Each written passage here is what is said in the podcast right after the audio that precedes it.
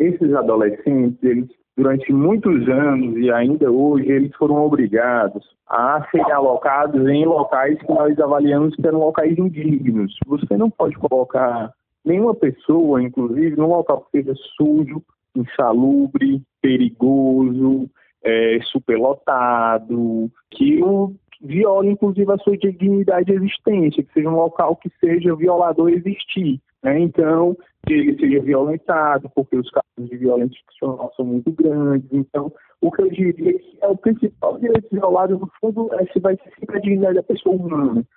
Quando você o violenta e violenta a identidade física dele, quando você retira o direito dele, que é um direito que existe no ética, de habitar um local sadio, salubre, higiênico, né? Quando você coloca que ele tem o direito de visitar sua família, tem o direito de estudar, você viola esse conjunto de direitos que eles são sistematicamente violados atualmente. É tanto que a sentença traz um conjunto de direitos, não é um ou outro, é superlotação, é condições arquitetônicas, é quantidade de profissionais para atendimento médico, que o direito à saúde também é muito violado. Então, no final das contas, o direito à dignidade de existir desses adolescentes ele é muito violado. Foi iniciado num contexto de violação de 12 anos atrás e 12 anos depois nós ainda falamos de assuntos muito similares, infelizmente.